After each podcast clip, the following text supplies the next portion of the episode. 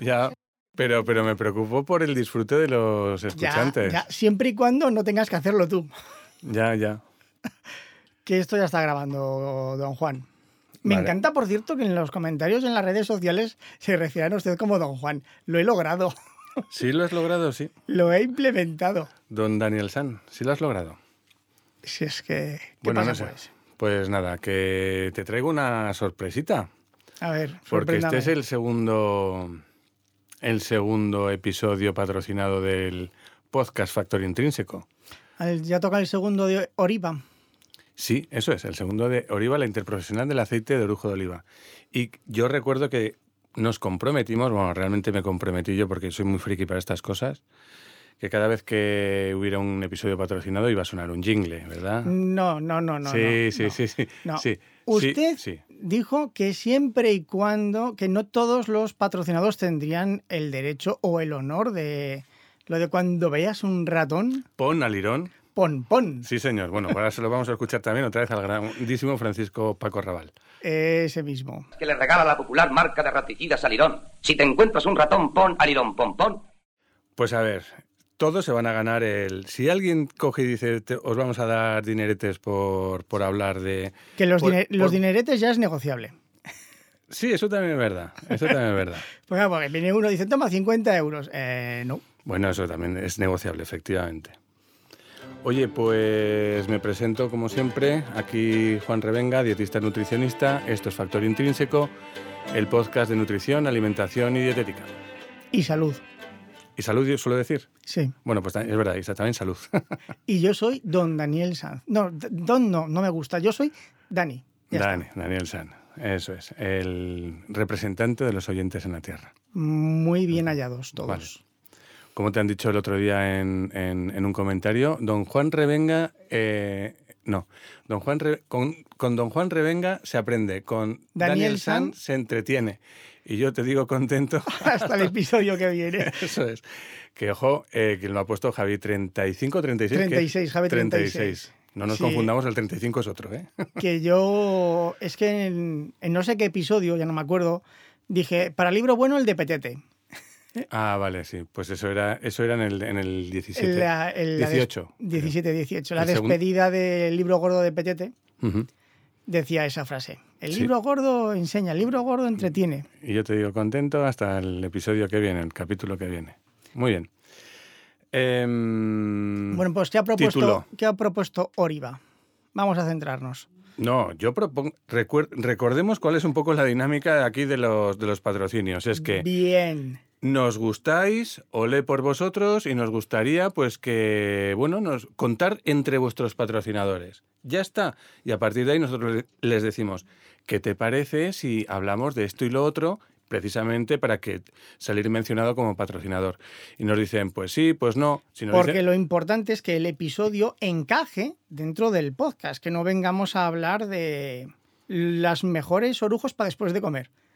Sí, no, pero que da igual, aunque si Fontanería Perico Pérez nos quiere patrocinar Encaja. y, y terminamos hablando de, de los chupachuses o de los polos de fresa, pues...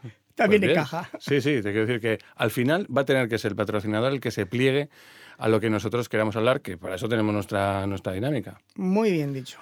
Bueno, pues. es Oriva, es el- la interprofesional del aceite de orujo de oliva, del que tenéis un episodio, sin mal no recuerdo, podría ser el 14, 14, 15, una cosa así. Bueno, pues lo pondremos en las notas también para que veáis un poco que eran. Ahí estuvimos hablando de aceites vegetales, lo citaremos en las notas del episodio. Y hoy te traigo un, un- un- uno que va a romper. Cuando la gente lo vea ya en el titular del, del Instagram o de YouTube, lo va a flipar. Yo lo he titulado, le he puesto el trampantojo dietético de las dietas bajas en grasa.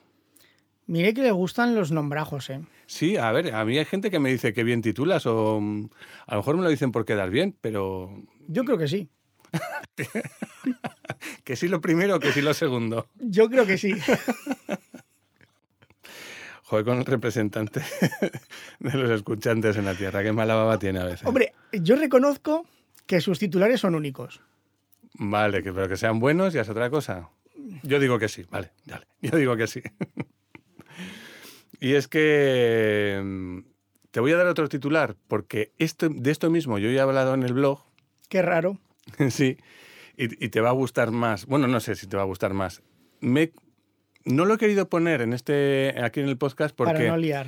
porque requiere un poquito a lo mejor de doble pensar. Y le- eh, yo le llamé en, en- en el blog algo así como eh, Adiós o la muerte del Evangelio dietético según San Magro. Sí. Es un o sea, poquito más complicado, ¿no? Me gusta más que este que ha puesto para el podcast, Sí, pero requiere la pantalla para leerlo con calma, sí. sí. Repetimos, adiós al Evangelio dietético según San Magro. Porque es que en los, en los podcatchers, que son los reproductores de podcast de los teléfonos móviles, pondría adiós y puntos suspensivos porque no cabría Ya. todo. Entonces, bien hecho por usted. Bueno, pues el caso es que vamos a hablar de muchas de las cosas que, que ya hemos tocado en algunos capítulos anteriores, fundamentalmente los episodios 5 y 6, donde hablábamos de las, de las calorías en los alimentos. ¿no? Y es que el planteamiento de las dietas bajas en grasa para adelgazar es algo muy, muy, Triste. muy lógico. Triste, triste es el resultado. Y ahora hablaremos del resultado. Pero, pero no me digas que no es lógico. Porque según la lógica, sobre el papel. es lo que más en calorías teoría- tiene. Claro, Cuanto más grasa, más calorías. Eso si una persona se alimenta solo de aceite, mm, todo. Pues va a tener un montón de déficits, eso de entrada, de proteínas, de, de, evidentemente de algunos ácidos grasos esenciales, muy probablemente, de aceites vegetales, y vitaminas y minerales, con lo cual mal va a andar. Pero sí, de calorías va a ir cumplidito, ¿no? Sí. Pero es que no todos son calorías, ¿no? Y es que mm, habría que preguntarnos por qué las dietas bajas en grasa han sido durante muchísimo tiempo y aún siguen siéndolo para muchísimas personas y para incluso algunos profe- profesionales sanitarios el paradigma de las dietas bajas en grasa. Y es prácticamente por lo que tú acabas de, de mencionar. A ver, eh, yo aquí tengo que decir varias cosas. En primer lugar, que sigue sin definirme bien lo que son calorías, para otro episodio. Eso ya está en el episodio Ve- pero no- 4 y 5. pero no- 4 y 5. Pero no bien hecho. Perdón, 5 y 6. Yo no quedé satisfecho con esa explicación. Y en Hmm. segundo lugar, claro, esto es la regla de tres. Eh, si yo adelgazo X caminando un kilómetro, si, si camino o corro X kilómetros, adelgazo tanto. Esto no funciona así. Si quito lo que más calorías tiene son las grasas, si las elimino es lo que menos engordo. Lógica de regla de tres de... Impepinable, y como vivimos en el paradigma calórico de que gastamos 2.000 Porque recordemos que los humanos, como Don Juan es la clara muestra, somos máquinas, Humano, de mu- muestra de humano, gracias. somos robots, somos máquinas que funcionamos con un litro de combustible o similar. Y todos, todos, todos somos iguales. Eso ya sabemos que no es cierto, pero sí que todos, todos, todos, todos debemos circunscribirnos a la ley de conservación de la energía, que esta ni se crea ni se destruye, solo se transforma. Y, se supone, toda esta historia es para decir que si nosotros ingresamos más calorías que las que consumimos, pues las almacenamos y las guardamos pues en forma de tejido, en tejido adiposo. Pero bueno, pero evidentemente esto no funciona, por muy, aunque nos consideremos máquinas, ¿no? Sí, que muchos dicen que, que soy una máquina. No. Tú, le preguntamos a Tere, pues. Muchos dicen. Ah, muchos. dicen Ah. de sí mismos, soy una máquina. Ah, vale, vale, vale. Te- Teresa sí que es una máquina. Cuanto más come, más adelgaza. Sí, eso me has comentado alguna vez, que es un, es un Es caso un- raro, ¿no? Es el, ella y su padre. Y ahí tiene a los dos, además. Sí, sí, Es, es la- el metabolismo de Flash. de Pero- Flash Gordon. Flash, el que, el que corre mucho de Marvel. Sí, sí, vale. Siga. Esto, este es el vivo ejemplo, el de que muchas cosas suenan muy bien sobre, sobre el papel, pero que luego lo llevas a la práctica y no funciona. Y yo he querido meter aquí una cuñita con el Nutri-Score. Quiero decir que el Nutri-Score, cuando te lo cuentan así de buenas a primeras, dices, bueno, pues se trata de valorar el alimento en su conjunto, de dar una única nota, una única perspectiva, utilizando este criterio de las calorías, la cantidad de las grasas, la cantidad de- de azúcar, mm, la cantidad de sal y otros elementos. Ya hablaremos un día de los, del etiquetado frontal. Y suena muy bien, pero que luego te encuentras con unos sancochos impresionantes, es decir, que salen alimentos que tienen una pésima calidad nutricional muy bien valorados y alimentos que son muy buenos que salen mal valorados con el Nutri-Score. Está cometiendo un gran error. ¿Mezclar temas? No. ¿Cuál? Hablar del Nutri-Score como si todo el mundo supiese lo que es. Sí, por eso he dicho que otro día hablaremos. Perdón a los escuchantes. Sobre En- todo los que no sean de España. Es un etiquetado que se inventó el gobierno en base a lo que me pague la industria, No, me Francia, imagino. Gobierno francés. Francés, es francés. Gobier- sí, sí, sí. El Nutri-Score es auténticamente y genuinamente francés. ¿Y qué pinta aquí? Bueno, pues que han conseguido hacer suficiente presión y no solamente está aquí, sino que está en Alemania, está haciendo presión por meterse en toda la Unión Europea y ahora precisamente es motivo de debate de la Comisión Europea qué etiquetado frontal ponemos en los alimentos, si ponemos alguno, y el que más eh, tristemente. Bueno, pues es una especie de semáforo que se pone en los paquetes para que la gente lo vea y, y Eso es, es. y es un desaguisado que hablaremos otra ocasión. Eso, sobre los etiquetados frontales ya hablaremos y perdón por meter aquí la cuñita, pero había que hacerlo.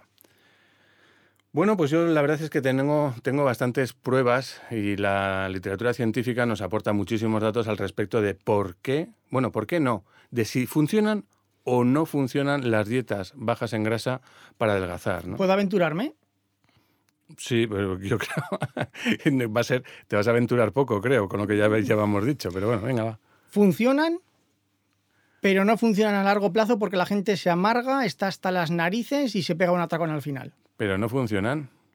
Es lo mismo que decir, yo tengo un vehículo para ir de Madrid a Vigo y funciona perfectamente, pero solo al principio te, te deja en Móstoles. Bueno, Móstoles no sé si está al norte o al sur, no tengo ni idea. Yo tampoco. Pero con lo cual, para ir de Madrid a Vigo no te funciona. Aunque al principio parezca que sí, luego no funciona. Pero para la comunión me sirvió, que eran tres semanas. ¿El qué? Ah, el ir a Móstoles. El- sí, por ejemplo. No, pero claro, o sea, yo necesito adelgazar porque tengo una boda, comunión, piscina en dos, cuatro, seis semanas. Hago la dieta, te funciona durante esas semanas, te quedas satisfecho, te entra el traje y, luego ya si engordas, bueno, chico, llega el invierno, te tapas un poquito más y arreglado. Pues mira, recordemos una de las eh, de los adjetivos con los que hemos terminado. Me has hecho terminar catalogando, que se me había olvidado, a factor intrínseco. Nutrición, alimentación, dietética y Salud. Efectivamente. Aquí estamos para hablar de salud, porque para hacer el indio o el mono con tonterías como esas de estrategias de quita y pon de tres semanas, pues oye, mira. Operación Bikini. Operación Bikini, por ejemplo.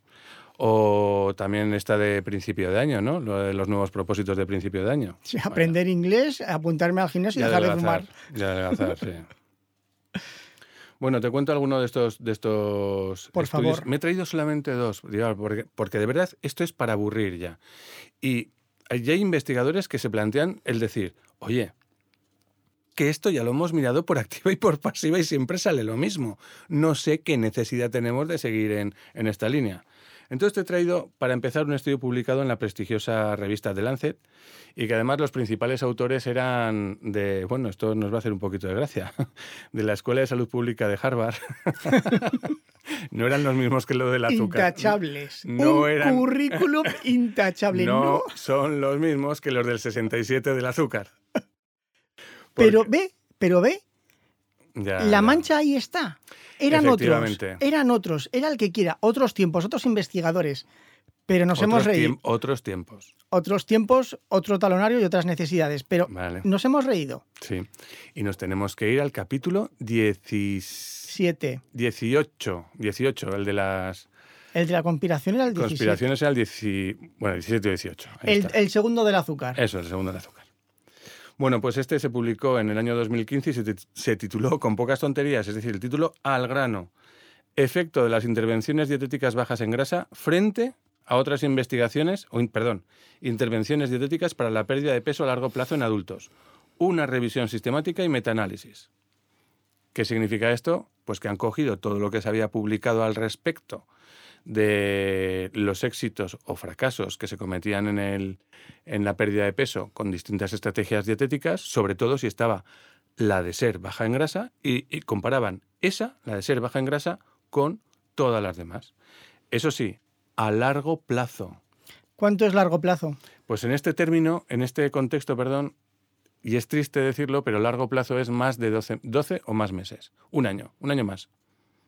Hombre, Yo diría medio plazo, pero bueno, bien. Yo no, no, no, no yo, yo co- coincido plenamente contigo, pero es como se considera. Vale. O sea, para mí largo plazo serían tres años, cinco años. También, o 10. Sí, claro. Sí. Pero digo a partir de. sí, sí, sí. Bueno, no, había aquí estudios de dos años también, ¿eh? A ver, pero quiero, quiero, quiero incidir. Venga, voy a hacer una dieta baja en grasas. ¿vale? ¿No vas Por- a dejar hablar del estudio o, o sí? ¿O luego? ¿Qué prefiere hacer primero? No, venga, va, que luego se te va la pinza y, y no te acuerdas. Venga, Vamos a hacer una dieta baja en grasas. Venga, va. Eh, leche entera fuera. Claro. El chorrito del aceite de oliva en la ensalada. Pues medido, medido con cuentagotas o con jeringuilla o con cucharas. La tostada del domingo por la mañana con mantequilla. Nine Mindfeeder.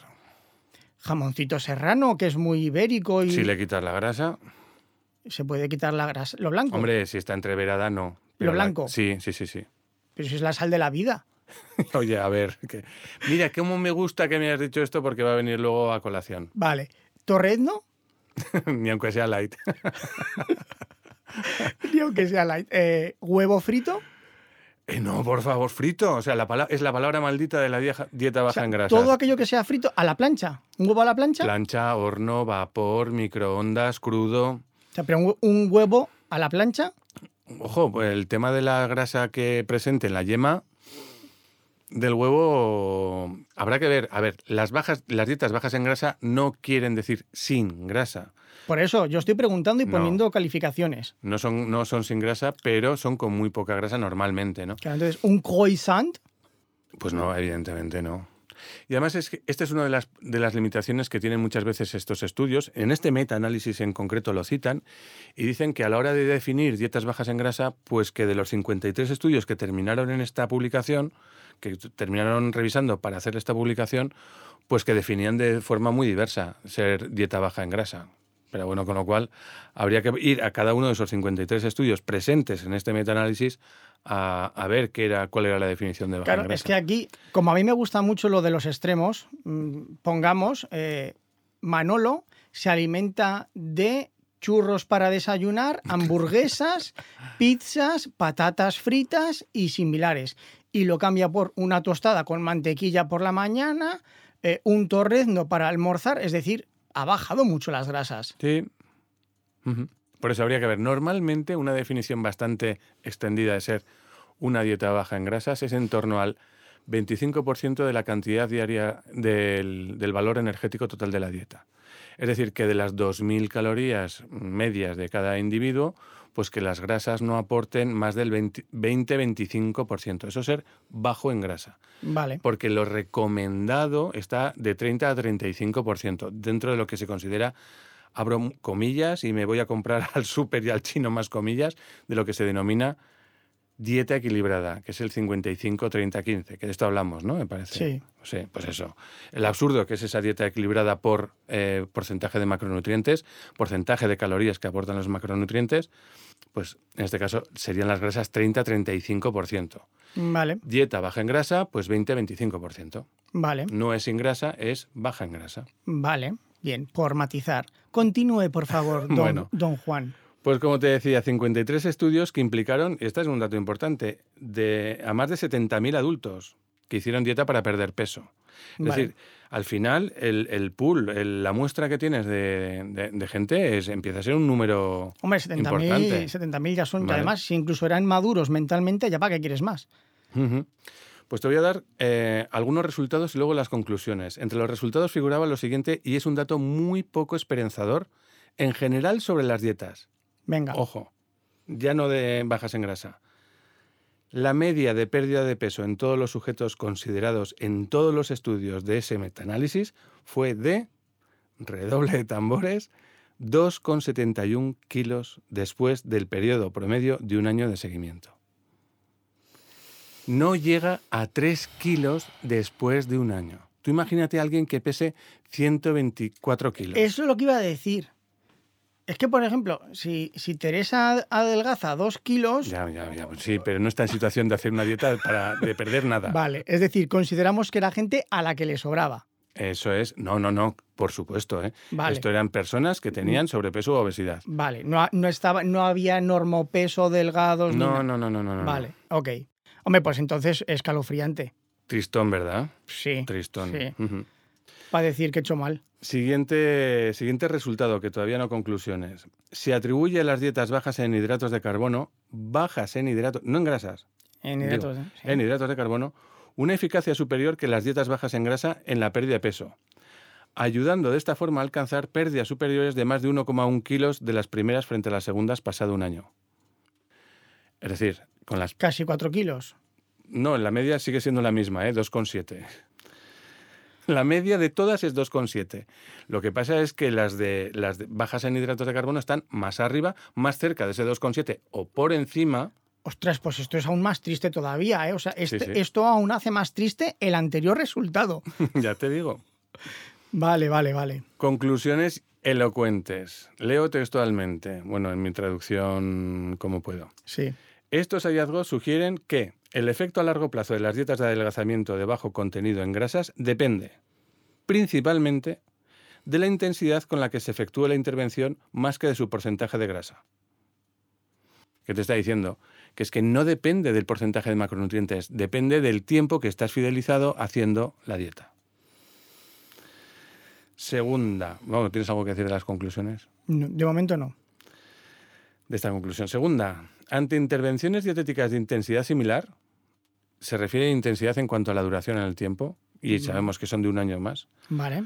Los ensayos clínicos controlados y aleatorizados, es decir, los estudios que han participado en este metaanálisis, los ensayos clínicos controlados y aleatorizados realizados hasta la fecha no aportan evidencia suficiente que apoye el uso de dietas de bajo contenido graso frente a otro tipo de intervención dietética con el objetivo de perder peso a largo plazo.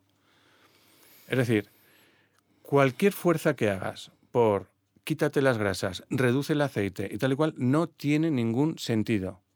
No quiere decir que otro lo tenga. Quiere decir que ese en concreto no lo tiene frente a otras estrategias.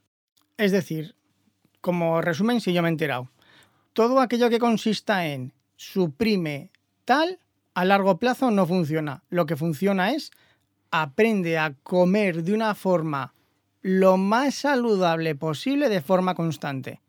Que cada X tiempo te das un homenaje, teniendo en cuenta que sea cada X tiempo para quitarte el gusanillo, pero que la media Lo del homenaje no me, no me satisface, ¿eh? porque desde el punto de vista conductual no tiene mucho... Hombre, a ver, mucho el pro- claro, lo, si- lo- lo si el ideal homen- es que, que el del día a día te satisfaga lo suficiente como para que te compense el hacer inicialmente pues esos cambios, o vamos a llamarle sacrificios que estás inicialmente haciendo, pero que luego te adhieres a ese cambio y te compensan y los haces sin... Vamos a definir homenaje. Homenaje no es, todos, no es todos los sábados, ni dos veces al mes. Es quedo con un amigo, no miro lo que como. X veces al año, no al mes ni a O la mira semana. lo que comes, mira lo que comes, intenta disfrutar de la, de la gastronomía, intenta disfrutar de la comida con productos Para igual que no tengas que pasarte. perfectamente saludables, pero Bueno, claro, es que el, que no el problema es que darse un homenaje, claro, deja bastante a la imaginación. Sí, ujú, no es la palabra correcta, darse un homenaje. claro, es- es- Porque es- eso suena a banquete ahí, a, Sí, a- mira. a despiporre. te voy a utilizar, te voy a usar un término aragonés y este sí que sé genuinamente, que siempre me corriges, que es genuinamente aragonés, que no sé si ni si tú mismo conocerás y que bueno, la mayor parte de los escuchantes me imagino que no, que es una lifara, es decir, darse, bueno, eh, esto ha sido una lifara. No, no lo conocía. Pues una lifara normalmente hace referencia a las comidas que se realizan después de los pactos, normalmente entre los muy habitualmente entre los pueblos, eh, en, en intercambio de tierras o de compra de tierras, y entonces celebra eso con un banquete. Y ese banquete se le llama lifara, es un banquete por todo lo alto. Vale. Y esta es una palabra típicamente aragonesa. Y te lo dice un navarro de pura cepa. Bien, bien. Bien, eh, yo creo que un muy buen resumen de, de- de los apuntes que estamos dando aquí a, a resultas de este estudio es que la segunda peor idea para perder peso es tratar de hacerlo con una dieta baja en grasa. La segunda peor idea. ¿Y cuál es la peor de Bien. y la primera peor idea, bien, bien, te está bien, quizás sea el afrontar la dieta como una estrategia de quita y pon. Es lo que hemos comentado de tengo una boda, tengo un bautizo, Eso tengo eso es, tal. Eso es. Esa es casi seguro la peor de las estrategias. Y la segunda peor, una vez que ya la he elegido, porque es que además, si elijo dieta baja en grasas, normalmente ya, que es una mala estrategia, la primera ya se sobreentiende. Es una estrategia de quita y pon. Pero curiosamente, el problema de esto es que la gente, cuando tiene boda, bautizo, comunión, cita, piscina X, no, pues yo seguí la dieta de la zanahoria con batido de menta y a mí me funcionó. Sí. Claro, porque lo has hecho durante una semana, 10 días apretando los dientes y en cuanto pasa ese evento, dices, ahora me doy el homenaje que hemos mencionado antes. Bueno, ahora me doy el homenaje, no, ahora vuelvo al homenaje continuo, Exacta, también. que Tam- suele ser más también. habitual. Y entonces ahí es donde la fastidiamos. Y de ahí el epíteto del principio de y salud, que funciona. Eh, también funciona que te encierran en una cárcel y se olviden de ti durante 18 días, también Sí. funciona, pero lo que es saludable no puede decirse que sea saludable. ¿Te has dado cuenta, Daniel, que todas las dietas, todas, todas, llámale, ponle el adjetivo, la característica que tú quieras, baja en grasas, baja en hidratos de carbono, Baja en alta en proteínas, ayuno intermitente, la que tú quieras. Baja en químicos, La... Eh, la que tú quieras, ¿todas funcionan en ratones? eh, no, no me había fijado. Pues funcionan todas. Con mayor o menor éxito, me da exactamente igual, pero todas funcionan.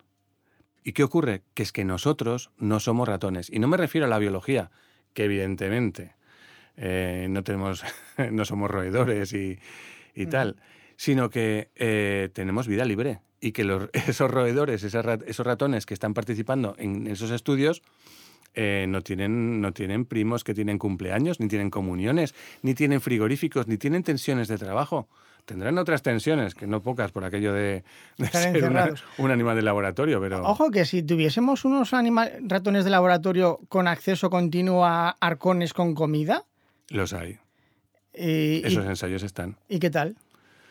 Pues va a depender también, ahí se suelen utilizar ese tipo de estudios para valorar precisamente la variabilidad genética de determinados eh, genotipos pues que tienen mayor facilidad para engordar y que están siempre comiendo y entonces se analiza el genoma y se, identifican algunos genes que están relacionados con las alteraciones del ciclo hambre-saciedad. Pero, por ejemplo, ¿los ratones se vuelven adictos al azúcar? Sí, el famoso estudio, ya sé dónde vas. Tú vas al estudio este de que los ratones prefieren el azúcar que la cocaína, ¿no? O que la heroína. No sé de qué me habla, lo he preguntado por casualidad, de verdad. ¿No? ¿En serio? En serio. Pues hay un estudio que se les dio acceso libre a azúcar, a una solución muy azucarada y a, no sé cómo se le administraba, una serie... eh, opia- Drogas. Opiáceos o drogas, drogaína. Y creo que era cocaína, básicamente. Y no lo recuerdo muy bien, pero terminaban siendo más dependientes del, del azúcar que de la cocaína. Y de ahí proceso que el azúcar es una droga, que tal, que cual. Bueno, pues eso para otro día. Sí, sí, no, Eso yo- para otro día. Te voy a dar un, te voy a hacer una reflexión que yo hace muchísimo tiempo jamás hubiera pensado que le iba a, que le iba a decir. Y tú a lo mejor hasta das un paso atrás con él. No puedo porque tengo el piano. Sí, te vas a, te vas a empotrar el piano.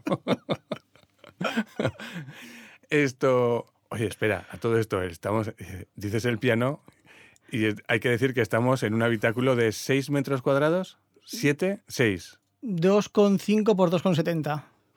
Pues. es un teclado MIDI, Sí, pues eso, 6. no es un piano de cola, ¿vale? No, no tengo un piano de cola ni un piano de 6 pared. metros cuadrados, una cuevita de 6 metros cuadrados. Bueno, Sí, calurosa. Bueno, lo que te iba a decir, em, al final lo que vengo a decir es que, o lo que vienen a decir estos estudios, es que da exactamente igual, o da un poco exactamente igual, qué dieta hagas, siempre y cuando dejes de comer donuts co- como, como lo solías hacer. Te digo una cosa, el ayuno intermitente ¿Sí? no incluye donuts. Vale. La dieta docu, duca, Duncan. Ducan, Ducan, Duncan. Ducan no, in- Duncan Du. no incluye donuts. La dieta Monteñac no incluye donuts. Esa no la conocía. La dieta del ayuno eh, intermitente, este ya la he dicho, ¿no? Los días alternos o el- la dieta keto no incluye donuts. La dieta Atkins no incluye donuts. La dieta Pamela Anderson no incluye donuts. Ninguna incluye, normalmente, no, digo bien, ninguna incluye comida basura. Con lo cual, si tú eres, en virtud de tus circunstancias, características y gustos, capaz de encontrar un sistema dietético que te sea más llevadero que otro, que incluya todos esos malos hábitos que estás, que estás siguiendo y por lo tanto te hace perdurar en ese, en ese nuevo contexto dietético, pues tanto más éxito tendrás de perder peso que, y de ganar salud que otra cosa. ¿Por qué no paran de salir dietas? Pues porque es un reclamo, porque esto es la ley de la oferta y de la, y de la demanda. Y hay muchísima, muchísima demanda, muchísima, porque somos una especie de que busca los resultados express de hoy para mañana o si acaso de hoy para la comunión, que es dentro de tres semanas. Porque Vale. buscamos. Y entonces, esto ya lo hablamos, ¿eh? en el capítulo 2 te voy a decir incluso más. Em, porque buscamos que nos digan lo que nos gustaría que fuese cierto, aunque no lo sea y sepamos que no lo sea. Y la frase, acuérdate, es la gente quiere ser engañada. Populus bull decepi, que decían en, Sí, sí, sí, en- sí, en- sí. en latín. Mm, Por fin, y esto yo- es, un, es un dato que ya ha salido en este, en este podcast, en, no sé, ya el el episodio no tengo ni idea, voy a citar a Serri Pagotto de la Universidad de Massachusetts, que dice que deberíamos, con lo que sabemos ya, cambiar el enfoque y en vez de centrarnos en la proporción de macronutrientes, centrarnos en cómo la población es capaz de cambiar su comportamiento. No es, por tanto, una cuestión de nutrición de lo que estamos hablando, sino es una cuestión enmarcada en la ciencia del comportamiento. ¿Cómo consigo que esta persona haga esto por gusto? Y aquí, en otro episodio, Mm. Hablamos que sí. lo más importante es Claro, la mentalidad, la psicología o como lo queramos llamar. son los cambios que nosotros efectuemos de boca para arriba, no de boca para abajo, o no, de, no, no, no en el plato. ¿Vale? Te he dicho que iba a traer otro estudio. Oye, por cierto, ¿cuánto tiempo llevamos? Porque Ahora no alargarlo demasiado. Pero hay que ver, este hombre, o sea, dice, tú no te muevas, no te separes del micro. Tú no, yo puedo hacer lo que me dé la gana. No sé si lo estáis escuchando. Sí, que me escuchan. Sí, bueno, 31 minutos, más o menos, 30, vale. A ver. Au. El- A ver, dime. yo es que quiero, esto lo quiero dejar claro. Yo a usted le digo que cuando hable, lo haga siempre en la misma posición, porque usted va bailoteando. Y eso es lo que no puede. Lo que sí puede hacer es hablar al micro, separarse dos pasos, hablar, callarse, volver al micro, porque entonces Teresa puede automatizar. Lo que no puede hacer es, mientras inicia la frase, ir alejándose, porque ahora Teresa me va a matar, porque no puede cortar esa frase a mitad. Bueno, y hasta hoy, hasta ahora, queridos niños, la clase de podcast. Volvamos con el tema de las grasas. Por cierto, Teresa, lo de antes no lo edites, o sea, no, lo, no, no No, te no, vuelvas déjalo, loca. déjalo. porque es el vivo ejemplo de lo que no hay que hacer. ¿vale? Exactamente. Entonces, Aquí, vale. Factor intrínseco enseña y entretiene. Bueno, y dejámoslo de hasta el programa que viene para un rato, ¿vale? Porque vamos con el segundo estudio, porque este es especialmente reciente. Y cuando digo reciente vas a flipar, abril de 2022. Ostras. Sí, es de antes de ayer. Sí, sí, sí, sí, sí. Y decía, el título, dice, dietas para la pérdida de peso a largo plazo e índices de obesidad, resultados de un metaanálisis en red. Bueno, un metaanálisis en red es lo que es un metaanálisis, pero ¿Cómo sabe que se le va a preguntar, eh? en distintos... Ah, sí, sí, me ibas a preguntar. Sí, hombre. Pues es un estudio multicéntrico en, en- en distintos en- eh, Una universidades. red de centros. Eso es. Vale. Vale. Y lo que hicieron en este estudio es comparar el efecto, bueno, lo que han hecho, porque hablar en pasado perfecto, lo que hicieron ayer al publicarlo es comparar el efecto de diferentes dietas, por supuesto, baja en grasas, otra, bueno, no, la misma, es baja en grasas y al mismo tiempo alta en, ca- en carbohidratos, en hidratos de carbono. Otra, alta en grasas y baja en hidratos de carbono, es decir, lo contrario. Y la dieta habitual, es decir, no hacer nada con respecto a las variables de peso, los cambios en el índice de masa corporal y en la circunferencia de la cintura, en al menos estrategias dietéticas que se han prolongado durante al menos un año. Voy a ir a las conclusiones porque si no nos Sí, vamos por a... favor. Sí. Sea, de hecho, no sé ni lo que ha dicho, pero bien, me parece interesante. Bien, qué cariñoso estás hoy. No, es que yo ya me disperso, ya, yo ya me pierdo. Pues muy, muy concreto. Venga. Las intervenciones dietéticas que se extienden durante más de 12 meses, las intervenciones dietéticas... La primera conclusión es que es un poco chorra, ¿eh? la verdad que es un poco tontería. Que cualquier intervención dietética que se, que se extienda hasta un año y que sea diferente de seguir la dieta habitual sirve para, para perder peso. Capitán obvio, que se suele decir, ¿no? No mucho, como hemos visto según el estudio Sí. anterior, no No, muchísimo, pero, esto. Sobre el papel funciona. Sobre el papel funciona. Vale. Y dice lo siguiente: las dietas bajas en grasa y altas en carbohidratos podrían estar asociadas con pérdidas de peso ligeramente mayores. Bajas en grasa y, ¿Y? altas en, hidra- en hidratos, no, perdón, bajas en grasa y altas en hidratos de carbono. Eso Podrían estar asociados con pérdidas de peso ligeramente mayores. eh, mi cerebro está cortocircuitando ahora mismo, ¿eh? Y la última conclusión, esta sí que es la interesante, es que son las dietas altas en grasa y bajas en hidratos de carbono las que podrían estar asociadas con mayores eh, pérdidas de peso. Es decir, un buen taco de tocino, pero nada de espaguetis. no. A ver, en cualquier caso sigue siendo, sigue siendo una dieta, ¿eh? Tampoco... Bueno, a ver, quedamos en otro episodio que una dieta puede ser donut y Coca-Cola. Eso es una dieta. Eso es una dieta, es un patrón de alimentación, sí señor. Vale. Pero si estamos hablando de dietas de pérdida de peso, es un mucho de nada y un poco de... No, ¿cómo es? un poco de todo y un mucho de nada. Vale. Y desde luego, ultraprocesados fuera, eso seguro. Bueno, yo, ¿El creo... torrez no es ultraprocesado? No, Vale. para nada. Su ciencia me gusta. Según el- los grados de ultraprocesamiento o el sistema de, para valorar el- los alimentos en, frut- en virtud de su grado de procesamiento, sería un NOVA 3, que es procesado sin más, pero no es ultraprocesado. Y la pregunta definitiva, ¿el queso curado? Eh, no es ultraprocesado. Vamos, nos vamos llevando bien. Nos vamos llevando bien. Vale, y yo te he dicho antes de empezar, tú me tienes que hacer una pregunta. Y ya me he olvidado. Oh, vaya escudero. El representante está hoy poco representador, ¿eh? Eh, Era algo de preguntar por qué, qué, Sí. pero yo creo que ya he preguntado, ¿no? El por- No, que es que ¿por qué? ¿Por qué? qué? ¿Por qué qué? ¿Por qué las dietas? ¿Cuál es la explicación que, em, que, que- que explica que las dietas bajas en grasa tengan peores resultados que las dietas que no sean bajas en grasa?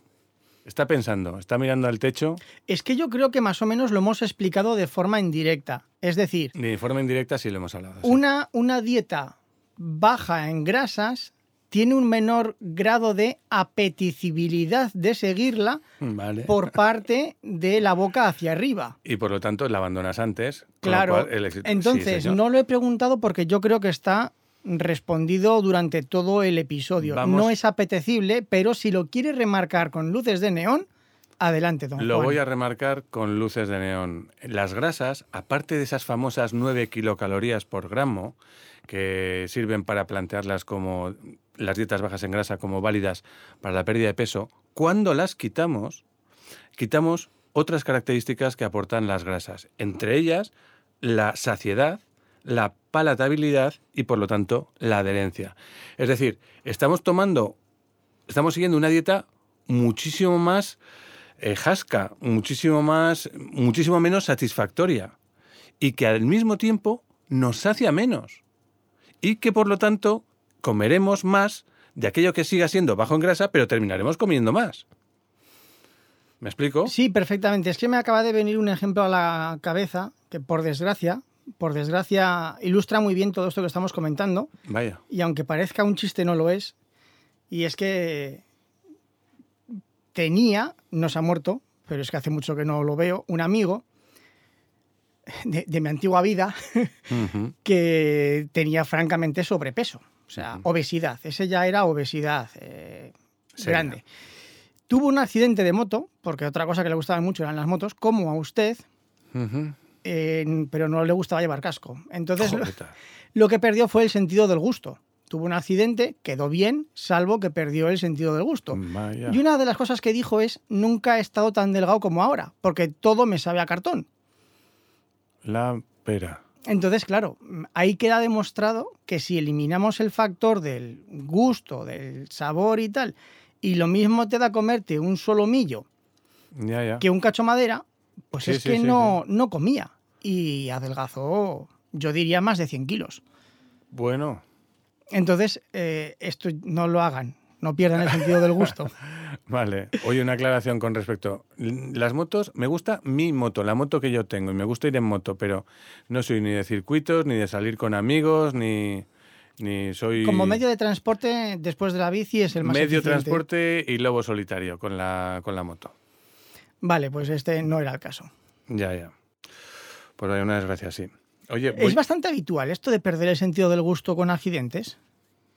sinceramente no lo sé. Supongo que dependerá de la parte del cerebro que quede afectada. Si hay afectación, evidentemente, cerebral.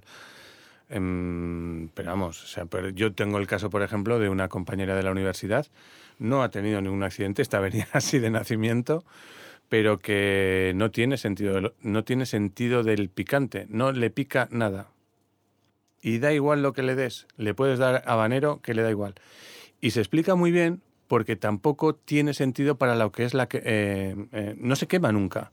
Las manos, ya no, ya no digo... Eso es eh, peligroso. Sí, y ha tenido muchas, muchos accidentes. De, puede sacar tranquilamente una fuente de espaguetis gratinados del, del horno sin, sin ningún problema. Sin ningún problema hasta que, claro, luego se mira las ampollas que, que Que tiene. no, Superman, es decir, que Superman ni lo siente ni lo padece, Eso pero es. Aquí, Esta la padece, sí, sí, sí. joder, Pues son pues vías, vías neuronales o funciones cerebrales pues que están, pues por lo que fuera, en este caso en el, el de, el de tu compañero, pues anuladas por, un golpe. por- por el accidente. Y bueno, y estas personas. Sí. Vale, Oye, voy a ir ahí concluyendo, ¿eh? pues concluya. 3. Las dietas bajas en grasa son las que peor funcionan como estrategia, estrategia dietética para perder peso, porque son las que antes se abandonan. Probablemente. Por lo que ya hemos comentado en diversas formas y con diversos Sí. ejemplos. Son las más jascas. Son insulsas, Sí, poco gustosas sí. y además poco saciantes. La clave dietética para perder peso es cambiar hacia patrones mejores de los que se tienen, con independencia de la composición de macronutrientes o mantenerlos en el tiempo. Y mantenerlos en el tiempo. Esos cambios me refiero. Y la última, a la hora de dejar de criminalizar el uso de alimentos grasos como los frutos secos o ciertas preparaciones con aceites, aquí hay que hacer el ejemplo clásico, es la fritura. Es decir, tenemos que empezar a dejar de criminalizar todos este tipo de productos y de preparaciones culinarias y empezar a escoger pescadito frito frente a los doritos sabor queso o a las barritas de chocolate con avena ecológica, por decirte algo. Pescadito frito, no, que huele mucho a pescadito. Ah, no, que a, don... No, a Daniel no le gusta el pescadito. Es que encima el pescadito frito es lo que más huele a pescadito. O sea, es, es aberrante el, el olor del pescadito frito. O unas croquetas. No, no, no, no, no, no, croquetas no pongas. Y se están forrando ahí a lo mejor a, a, a un mezclun de tonterías A nuggets. Tijuana o no sé, no sé. Si el problema es, esta, no es tanto la tecnología, no es tanto, no, no es la tecnología culinaria que estás empleando, sino el contexto de ese alimento o de ese producto, sin lugar a dudas. Y por supuesto, la ensalada bien salada, aliñada y con su aceite y, y vinagre, ¿no? Te quiero decir que, Y tomatito cherry. vale, pues y yo con, con pepino me gusta también mucho. Mm, Bien. Pero el aceite que no falte. Te quiero decir que. Sí, sí, sí. Pues me parece muy bien. Bueno, pues yo ya estoy, que decía aquel. Yo también creo que ha quedado claro, concreto, con ejemplos de todo tipo e índole. Incluso me he acordado de mi amigo de antaño. Y comed saludable a diario. Niños y niñas, no hagáis dietas.